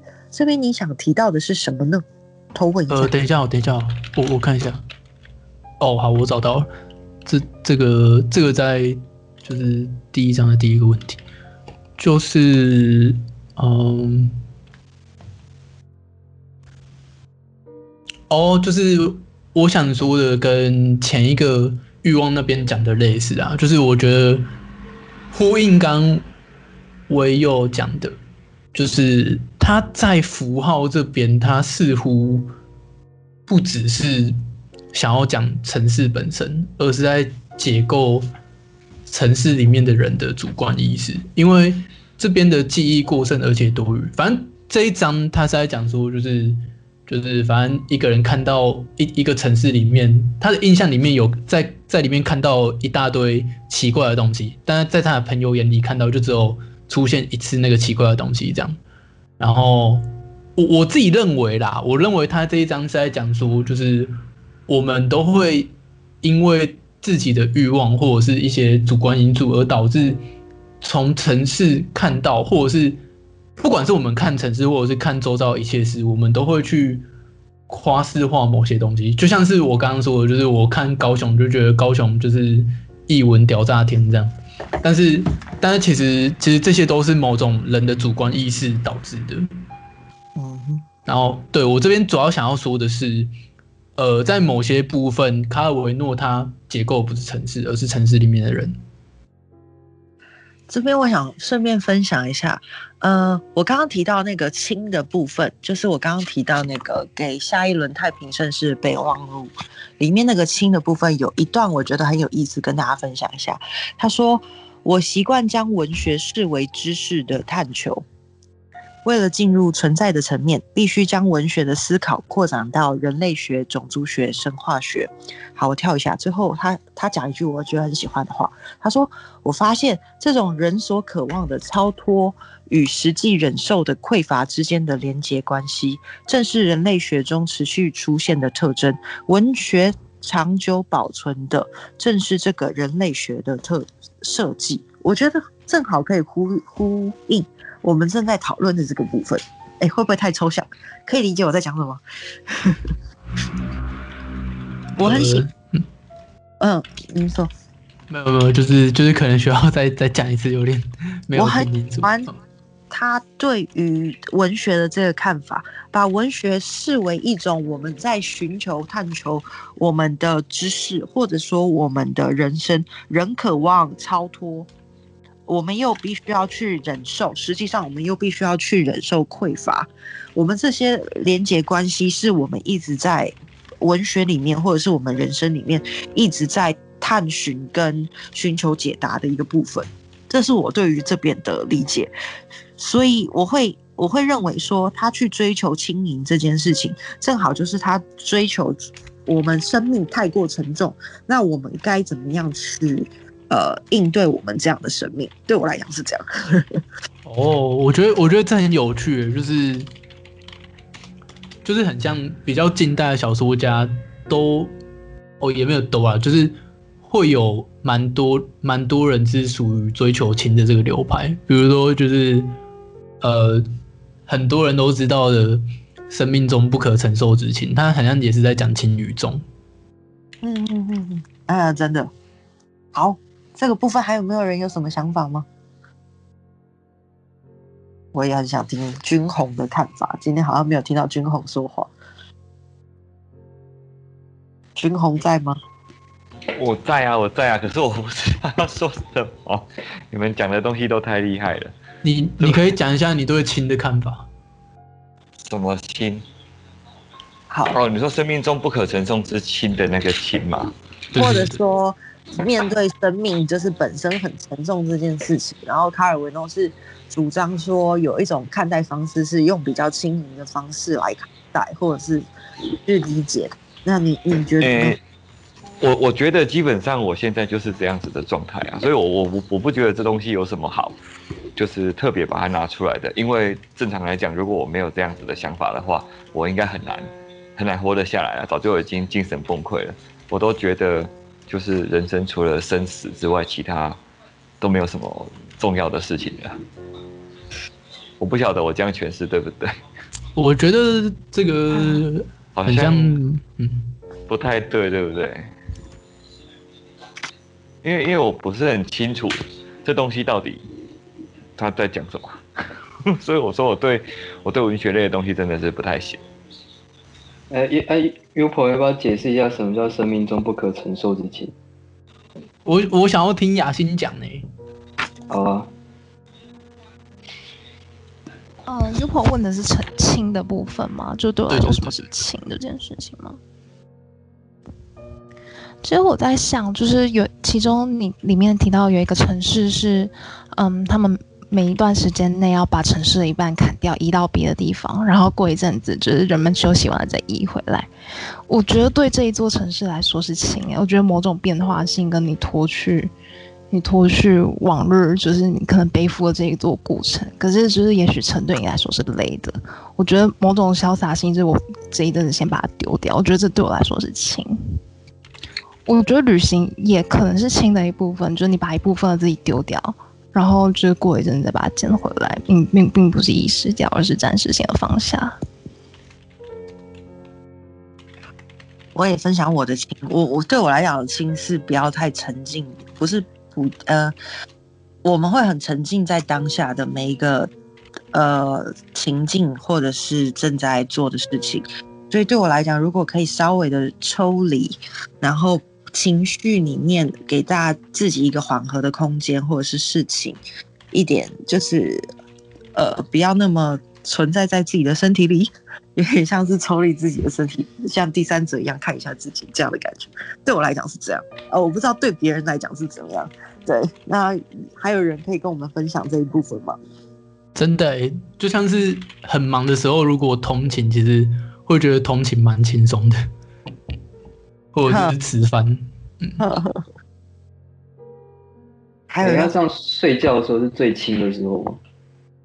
我我感觉不是哎、欸，睡觉的时候不能算是自我控制吧？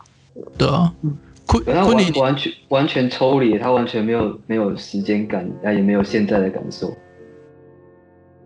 我觉得大家轻的定义好像都不太一样，因为有些人是在讲。怎么用轻的态度去面对重的事？有的是着重在生命中比较轻的部分去去去卸除掉重的部分，对，所以会有一点好像大家看对对轻这个想法，生命中的轻的想法是不太一样的。好，还有人要跟我们分享吗？还是我往后走？然后关于刚刚那个轻盈的第四座城啊，就是雅欣讲的那座城，我我的看法比较稍微有点不一样，因为我觉得那座城那那本呃那座城在讨论的，好像对我我看到的感觉是，因为它是两两个半边，一个是玩乐的城，这是云霄飞车，都是马戏团；另外一边就是可能就是比较严肃的场所，是工作，是学校，是宫殿，是权力，或者是各种有意义的结构；另外一边可能是没有实际意义，但是是好玩的结构。那留在当地的是是那个那一半玩乐的那一半，而去旅行去几个月后会再回来是工作那一半。我觉得他好像有点在讨论，呃，就是我们人类生活的本质，到底工作是我们生活的本质吗？是我们生命的目的吗？还是那个没有意义的但是好玩的那一部分才是我们自己我们真正人生应该要组成的部分？但他最后又下一个结语是他期待着是两座城市合而为一，而他的生活会再度完整的那一天。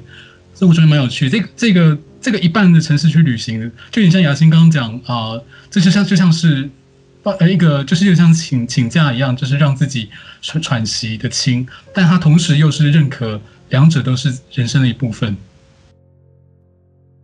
这个部分我想到他有另外一幅作品，叫做一半的，是一半的男爵还是一半的什么？分成一半的子爵。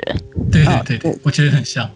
他其实蛮可爱的，我可以念给大家听。我觉得蛮喜欢的一小段，就是他被已经被砍成了一半以后，然后他在对他的子侄说：“如果我能将什么东西都这样一分一劈为二，好，那就好了，大家就可以不用再受愚蠢的完整概念束缚。我也曾是一个完整的人，什么东西在我看来都是自然而混乱的，好像空气一样乏味。”我当时以为自己什么都看清，其实看到的只是外壳。如果你也被劈成一半，你也会失去自己的一半和世界的一半，但留下的一半却还要深切珍贵的几千倍。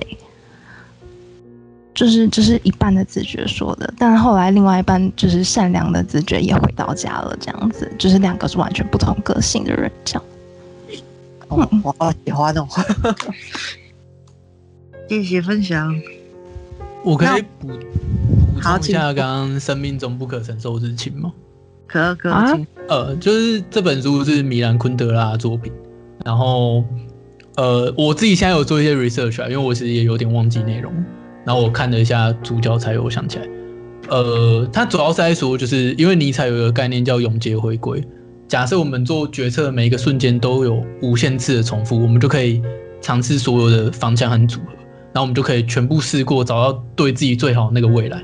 可是这种永劫回归它不可能是存在的，所以我们我们决策那个瞬间都只只会发生一次啊，然后我们永远都不知道替代选项，也就是呃所谓的那什么。就是就是那一个成本到底是多高？那既然这样的话，其实我们的选择其实是一种很轻的状态，因为德国谚语里面有一句话说：“偶然只发生过一次的事算不得数。”但是其实我们生命中一切的事情都偶然只发生过一次，但是就因为生命是这样子这么自由的，你所有的选择都只会发生过一次，但是我们会因此感到没有意义。所以，我们为了给生命一种意义感，我们会赋予它重量，意义就会充满重量，因为它是重要的。但是，因为这样子，所以就导致说，生命的本质是没有重量，是轻的。但是，又因为我们需要它有意义，所以它要变成某种难以承受的重量，所以就变成了不能承受之轻。好有趣哦！哎、我想看这本书。哦，我我。是顺便想要讲一句话，就是，呃，卡尔维诺他曾经有写过另外一本书，他是说为什么我们要读经典，刚好我们就叫做经典读书会。那我我我刚好想要提到这个，就是因为他提出了十四个理由，其中一个理由就是经典，他先下定义什么叫经典，经经典就是那些你会说我正在重读的书。而不是我正要读的书，就 是就是好，我我我自己的理解是，也许就是呃，讲出说这么有名的一部作品，我还没有看过，以我成年的人的现在，好像有点小丢脸，所以我理论上就是我听到的时候，好像应该要说，哦，对，我正在重读那一本书，对，就是顺便讲一下，就是他有很多我觉得很有趣的著作，可是。他们他们那里文化水准太高了，可是对对，对，我觉得对台湾人来说，经典就是没有人会读的书，就活到四十几岁的，就没读这本书，对自己人生一点一点影响都没有，还过顺顺利赚大钱，但读这个书没有什么屁用。这么讲也是啦，就是嗯，可是我觉得看经典很有意思，所以呃，对啊，所以我可以加进来，嗯。好，这个部分还有没有人想要补充什么？好，我们继续往下走。呃，我想要分享，就是我们继续分享那个连绵的城市那边。我自己非常喜欢他在讲牧羊人的那一段，就是呃牧羊，他问牧羊人说这个城市是什么城市？那牧羊人告诉他说，哦。呃，我知道每一个什么草地的或是牧场的名字，但是我不知道这个城市是什么。然后在多呃，在呃离开离开了很久以后，又遇到这个牧羊人，就发现他还在这个城市里。我自己很喜欢他讲到的这一个故事。这个部分有什么？有大家有什么想法，或者是很想要跟大家讨论的地方吗？因为今天的问题都是 Upo 提出来的，所以如果没有人要救他的话，我就要 Q 他了。嘿嘿，有吗？有人有想分享的地方吗？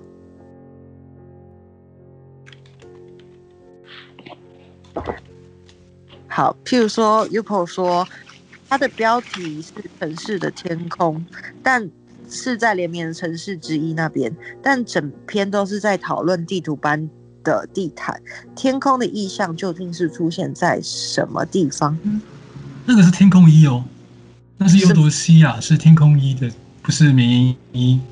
哎哎哎，是这样吗？我看一下哦。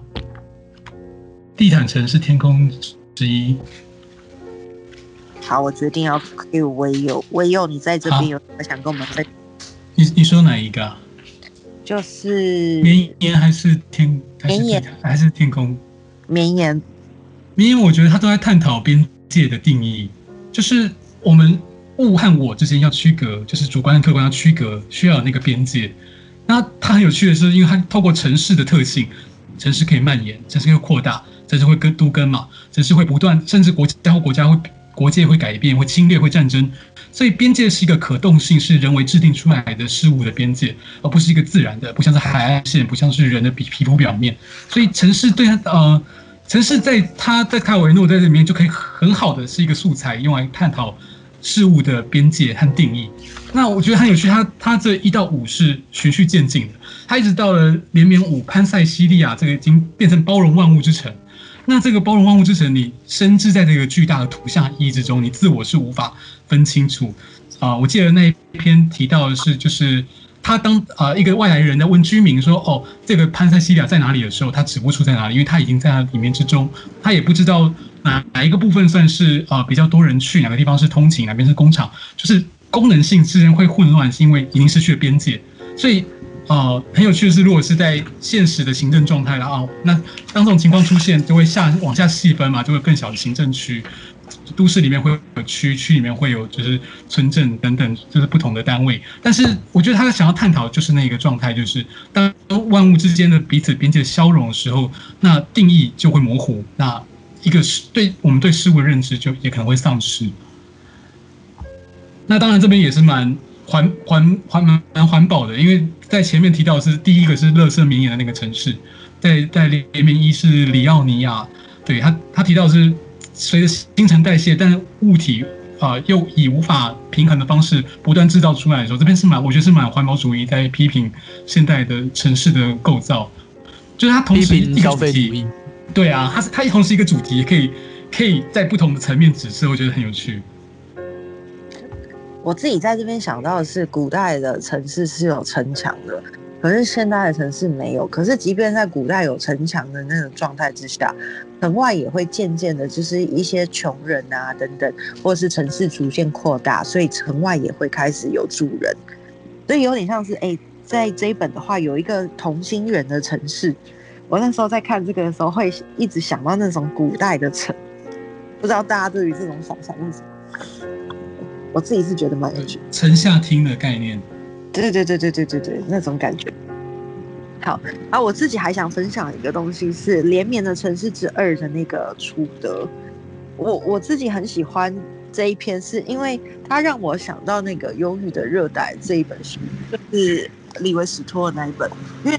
他在讲一件事情，是这个城市跟别的城市一点其他的区别都没有，所以他用相同的方式结束一天，透过相同的高脚酒杯，看着一样摇摆的肚子，他去了下一个城市，可能也会一模一样。那时候我就一直想到，就是李维史托就说，现代的文明，怎么我们说我们现在是一个很越来越文明，但他说所谓现代文明，只不过是把旧有的那些。很多很多很多的丰富文化或文明给全部铲除，以后种上一样的，有点像油菜花一样，全部都一样，就是就是那个画面就很就就一直浮现这样子，对，这是我的想象。有人有其他的想象吗？或者是有什么想到的地方可以跟我们分享的？我觉得那个去个体个性化，就是去除个性化，就跟我们上次看，呃，逃避自由里面谈到的机械性和强迫性是很相似。就是那种虽然说好像源头的那个动力不太一样，对，但我觉得那个现代化本身带来这个负面的意涵，就是那个去个性化和去多元化，全部都一致，都以美国标准，或者是都以呃某一种新的文化的标准去。去涵盖一切，它同时对我觉得有点矛盾，就是这个统一和多元是是有点互相抵触的。嗯，好，顺便问一下，哎，婉婉现在应该可以说话了吗？还是还是不行？如果可以的话，我想要讨论婉提到的那个问题。婉婉，Hello，可以吗？还是还是不行吗？没关系，我先帮晚问，呃，先念晚的问题，然后看晚可不可以跟我们分享，或者是有人想要回答。他的问题是，呃，一百一页第六章的，看一下哦。嗯。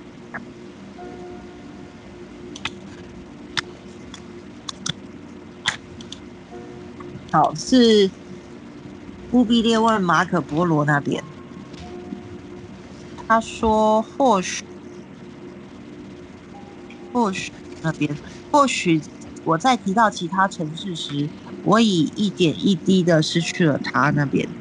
此处的转折，思考记忆真的是不可扭转吗？失忆的人还是创伤压的后？这边我想问一下，婉婉是想要问什么？哦，还是不行。好，婉是不是我我我这样理解好不好？然后碗看一下我的理解有问题。我的理解是用文字，然后大家帮他练出来可以吗？也可以啊，也可以。哦。我的理解是，因为他前面提到记忆中的形象一旦在字词中固定下来，就要被抹除了。也许我害怕，如果我提到他的话，会一下就失去了威尼斯。因为对我来讲，就是我们会提到一些我们能够在我们的形象或者是想象或者是画面中想到的特征。可是当我讲到了那些特征以后，其他。比较非语言的东西，没有被我描述出来的东西就会消失了，就会被我忽略了。有点像是我们在讲语言的正义这件事情，语言的正义跟非正义，就是譬如说，我们会说为什么叫语言的非正义不正义，是指在我身上发生了一件事情，但是因为我没有办法去叙述它，所以我也不能够跟别人描述，或者是知道说我什么被剥夺了，或者是我什么正在发生，正在影响我，所以我对它因为不可控，所以我就我就是一个客体的概念，我不是一个主体可以去决定要怎么发生。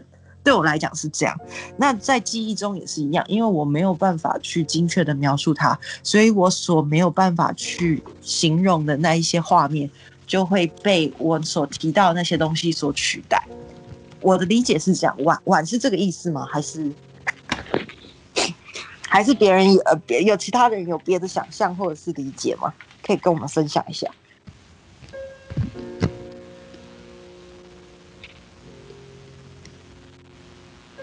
我觉得这个概念有点像是，呃，在另在另外一个层次，有点像是小说被影像化改编之后，呃，例如像《哈利波特》或者是看金庸，当你在纯粹阅读文字的时候，会在脑中有一个形象，然后但是它被转译成就是影影像作品之后，那个形象很容易被入侵。就是当如果一个人是只先看过影像作品，再回头看文字，他在看文字之中脑中冒出的形象就很有可能被取代，被被。僵化被规制，但我觉得这个层次的转译，就是转译后失真的状态，在很多层次都会出现。像刚刚的，就是在现实层面，你想象的那个威尼斯，跟你说出来之后的威尼斯，你说出来后营造出来在别人脑中形象，以及在你自己说话者脑中形象的那个威尼斯，已经不一样，已经丧失很多细节，是失真的。但是你又不能因此而呃拒绝沟通、拒绝传递、拒绝诉说，所以这是一个。很两难的，我觉得对诉诉说这两样东西，可能是一个很两难的的事情。我觉得这边很有趣的事情是，我刚刚尝试的诉说的过程之中，好像就是正在取代，取代完本来。哦、对，有没有？我我这边想到的是，这个会不会就是我们正在有时候会讨论到，也许作者本位，或者是作者淡化，或者是作者已死这种概念，就是作者。我们当我们去诉说的时候，柏拉图，呃，是苏格拉底还是柏拉图？应该是苏格拉底，就是说，呃，当我的我我说的话被语言，就是被文字所写下来以后，它就不再是我的，我就没有办法为它捍卫了，它就变成了别人的东西，是这样的概念吗？婉是这个意思吗？还是？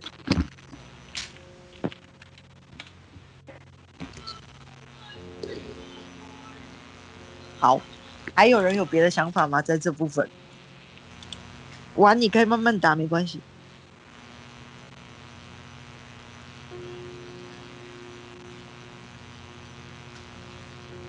好，婉说一开始不是这个意思，不过我觉得这切入点蛮好的。那再请你，呃，因为没有办法，就是跟我们这分享嘛，看看之后你要用录的还是要用写的。然后我们再理解一下你的那个意思这样 应该也蛮有趣的再看这个差距。好这个部分还有人要补充什么吗？还是我们继续往下走？好嗯那我就是嗯请说。就是在二十七页就是有一个说左拉这个城市他说就是为了更加容易记忆左拉被迫要静止不动，永保一致，所以他因此凋萎崩解消失，然后被大地遗忘。我觉得跟这个部分不知道为什么，我觉得有一点点像，就是好像一个记忆被固定之后，因为它没有再进行变化，所以就被定型了，那就会变成是一种。有种凋萎死去的感觉，就我不知道为什么，就是这一这一段会让我想到，就是前面的这一段话，嗯，哦，啊，好有趣。我我我自己在想，这会不会是他喜欢写寓言，不是写，因为他早期是写比较写实主义的小说，后来才开始写寓言。我我得有点想啊，不知道大家的想法是什么。好，没关系。嗯，好，没没没没没没事。那我往下走的话，隐最后是隐匿的城市的部分，可以请雅欣跟我们分享吗？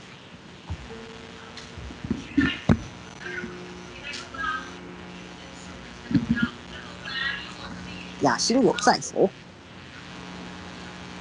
啊，我没开麦克风。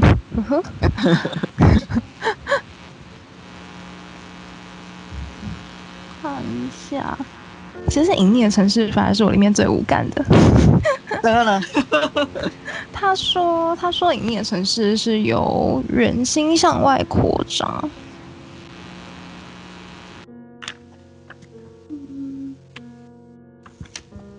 其实先说。圆心向外扩张那边，我反而觉得是不是在讲那个城市边界那边？但是很有趣，就是我觉得它其实每一个好像也有都跟别的有关啊，拍了我一下，但是他下的标题就跟我不一样。好，你继续。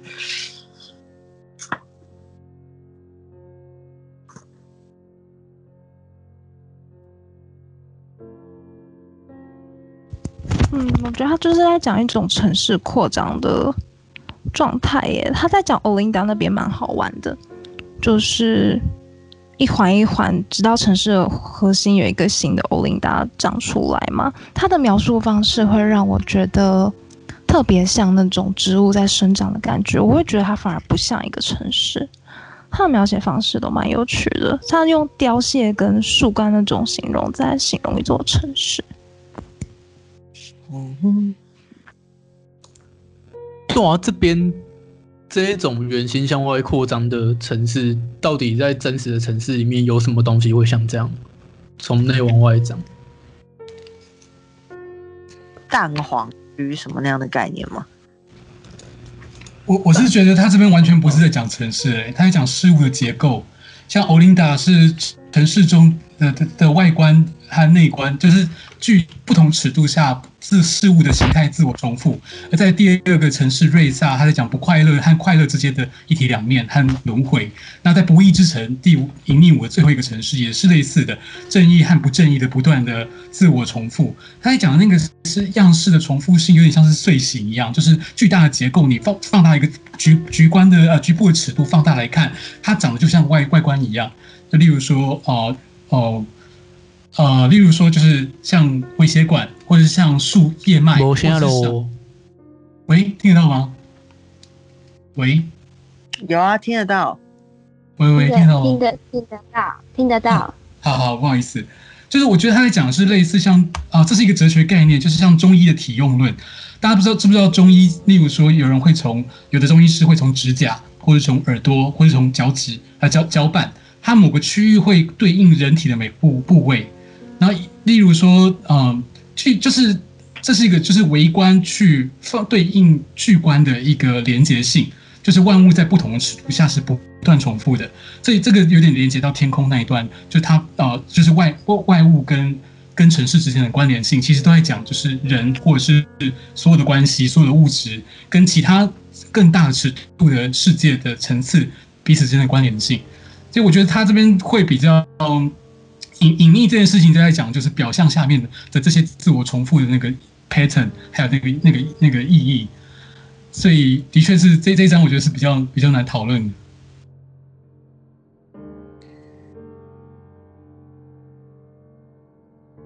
好哦，真的，我这在这边真的比较无感。还是说有人想要跟我们分享什么吗？那我继续往下。其实我觉得我们这本快要讨论完，有一些我们比较没有问到。我我今天分享的是我比较觉得有有点有意思的地方。那其他的部分，像是城市与天空的部分，我也蛮喜欢的。就是看一下哦，这个部分如果有人有什么想分享的，也可以直接说。其实我们时间也差不多，所以也可以直接说这样子，对，不用等我。我自己很喜欢的就是有一个很多很多的图都在讲的那个城，我看它叫什么。我今天分上次分享了一些图，就是两个山峰之间，那个是轻盈的城市。对不起，糟糕，讲错。好，那我先讲，我我很喜欢轻盈的城市的那个那个两个山峰之间的那个城市，我觉得那个想象对我来讲很美。可是我这纯粹是一个图画上的想象，就是我也。嗯，没办法讲出什么很深刻的含义，就只是觉得那个画面很美这样子。对，而且我后来好像有电影也有过这样的画面，所以我那时候看到这个的时候，其实很兴奋，就觉得是我们是不是有很多电影其实是有被这本书所影响的？对，你说都是奥塔维亚蛛蛛网之城吗？第五座？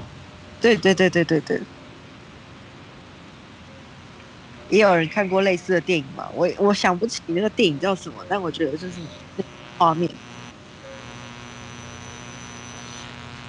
有人有在，好，大概是这样。就是我其他就是很多是我看的那些插画，我都觉得很美。可是真的要讲出什么含义，要再讲。对我来讲，这这本书就是很多都是这个模式这样子。嗯，那还有没有人想跟我们分享哪个部分比较有感觉的？我想要分享，好，就是轻盈的城市。哦，谢谢。就是我想要讲那个轻盈的城市。其实我今天应该，因为我今天刚我因为我今天刚好跟去跟 UPO 拿书，所以我跟他有稍微聊一下天，然后我就。他就那时候有在有一个问题是问轻盈的城市。其实那时候在看这本书的时候，我觉得轻盈的城市这个名字取得很特别。为什么城市是轻盈的感觉呢？我就我就再认真看了一下，然后有一个，因为那个轻盈的城市有有一些附图嘛，像轻盈的城市之一，它就有一个图，它是说。就是一个城市，然后它底下有那个地，它在那个地下湖的上面，然后那个水是往上抽的，所以会给。然后我自己的想象是，为什么它会是一种轻盈的城市呢？是因为，呃，因为一般就是一个一个东西在一个平面上嘛，然后它的力是往下的，就是它的力是往下往下那种感觉。可是如果是就是他他们把地下湖的水抽上去的话，就那个方向就会变成一个相反的那种感觉，就是它是相反的。所以我觉得就是那一种呃跟平跟平常不一样的那种反反反作用力，我不知道该怎么讲，就是那种反面的感觉，会让我觉得那个城市它不是往下，是往上的，所以它是一种轻盈的感觉。大家能够理解吗？我不知道如果没有图的话该如何解释，但是。我自己的想象是因为它的那个底下不底下的作用力不是往不是往下是往上，所以会是一个轻盈的城市。像是轻盈的城市就是之一，还有那个之二，还有之三，应该都是在讲我我印象中它都是在讲说那个底下的水是往上的那种感觉，然后就会联想到就是城市的地下水，就是我不知道为什么就是这个东西会让我想到地下水。地下水是往上抽的，所以我们现在是活在轻盈的城市里嘛？没有，对，就是我会想，就是这本书会会带给我一种，就是一直在乱联想一些其他的东西，就是我没有一个很具体的想法，可是我有很多就是琐碎的念头那种感觉。然后还有轻盈的城市五，那时候我看到那个意象，我也觉得很喜欢，就是有一有一个悬崖啦，悬崖中间，然后有一个城市，它是被悬挂在上面的。然后我想要那个溜索，溜索好像也是两个两个高高的山峰，然后中间一条线，然后人可以这样溜过去嘛？不知道为什么，就是这种悬挂的感觉，失重感嘛，就是城市给人一种很稳重的感觉，但它却是用一种失重的方式来呈现。然后我觉得这超特别的，我只是想要分享这样。好，换 Upo。哦，好。就我也对《千影之城》蛮有兴趣，因为它这里它别的地方的紫色都相对明显，可是《千影之城》就是我一直不是很懂它这五个《千影之城》它的共同要要讲的是什么。然后我觉得一个很有趣的是那个双半边的那个城市。什么 Sophronia，就是它一边是一些游乐设施，然后另外一边是银行机构跟一些公部门，但是它其中有一边可以随意移动，但是可以随意移动，竟然不是游乐设施那边，而是有各种重要机构那一边。哦，对，我就觉得，我就觉得他刻意，他之所以会选择有银行那一边当做可以移动的，是有它的意义存在的，因为。一般来讲，可能是像游乐园、像马戏团，会有一种，呃，因为它娱乐性质高，它比较轻，它可以随意移动。但是就是因为银行等等机构，它是重的东西，如果连这种重的基础都可以随意移动，那这个城市才是轻的。好好玩的联想哦。哦，我觉得是不是它是不是在这个作品里面，其实很多的叙述里面，常常会出现一些意象。像是天空，像是绳索，像是什么？其实像是我自己喜欢的是阿米拉那个《轻盈的城市之三》，它就是讲整个城市只有水管。对我来讲，它的这些形容这些轻盈的城市，都会给我一个感觉，就是我可以一一望即知整个城市。但是一般来讲，我们对于城市的想象就是很大。我我以我的眼眼睛，以我的视野范围，我没有办法掌控它，它离我很远很。就是我无法掌控，所以呃，庞然大物很可怕这样。但是很有趣的是，像阿米拉这种，就是它，只有水管，那甚至没有人，但是好像又有人，但是那个人他又把它形容的就像小精灵一样，所以就就对我来讲就是很有很有意思这样。对，好像大家觉得有趣的地方都不太一样。好，还有人想。嗯，我想要补充一下，我刚刚觉得 Yopo 讲的那里面蛮有趣的，就是你可以把重的东西就是移到另外一半边。然后我觉得，如果在现日常生活中比较接近这一种概念，就是可以把重的移走了。我觉得现代社会应该是嘉年华之类的，或者某种狂欢节，人类使用某种节庆或仪式，把那些重的东西移去另外一半，就是某种市场的状态，就是那个什么。什么八卦版整天在骂的，就是那个为什么那个同志嘉年华之类的，为什么要穿成那样之类的吗？大概像八仙。对啊，不三不四。我觉得你会被抛，Kevin。B B。好，这边还有没有人要分享什么？其实我想讲一个东西，就是。你，说你们有没有人看过《奇诺之旅》？那是什么？我觉得好看，哦、我看。奇诺也是一座一座城，很像。对，很一个一个果。奇诺是果，但两个我觉得超级无敌像，就是这本有点像文学版或意大利版的《奇诺之旅》。我没有看过哎，那个在讲什么？就一个日本版的看不见的城市。你不要废话好不好？你很烦哎。就真的、啊，就主角变日本人的。他是漫画还是小说还是轻小说？小对轻小说改过漫画，有动画可以看了。每个人都看过就对了。